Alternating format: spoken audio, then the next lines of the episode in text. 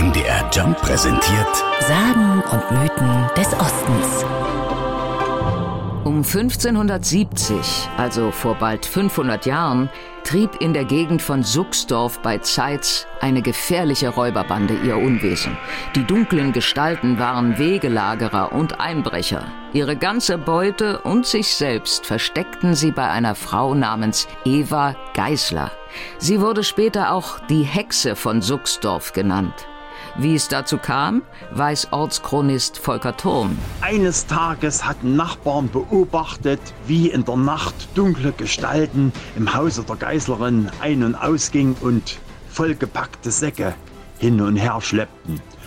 Und so wurde festgestellt, dass das das Lager dieser Diebesbande war.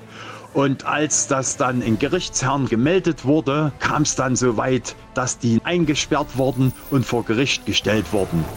Und der Sohn der Eva Geisler hat dann die eigene Mutter der Hexerei beschuldigt. Eva Geißler wurde in ihrem Haus festgenommen und eingesperrt.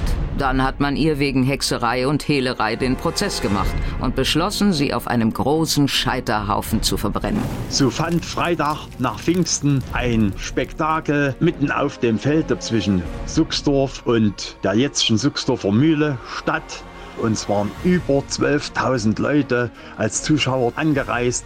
Und der Sache nach sollen kurz danach drei weitere Hexen durch die Lüfte gesaust gekommen sein auf zwei zinkischen Ofengabeln und kamen aber zu spät. Der Scheiterhaufen brannte schon und vor Wut sind sie mit diesen Ofengabeln aus Weidenholz in die Erde hineingerammt und diese drei Ofengabeln wurden drei kräftige Weiden. Die standen noch weit bis ins 20. Jahrhundert und wurden die Galweiden genannt.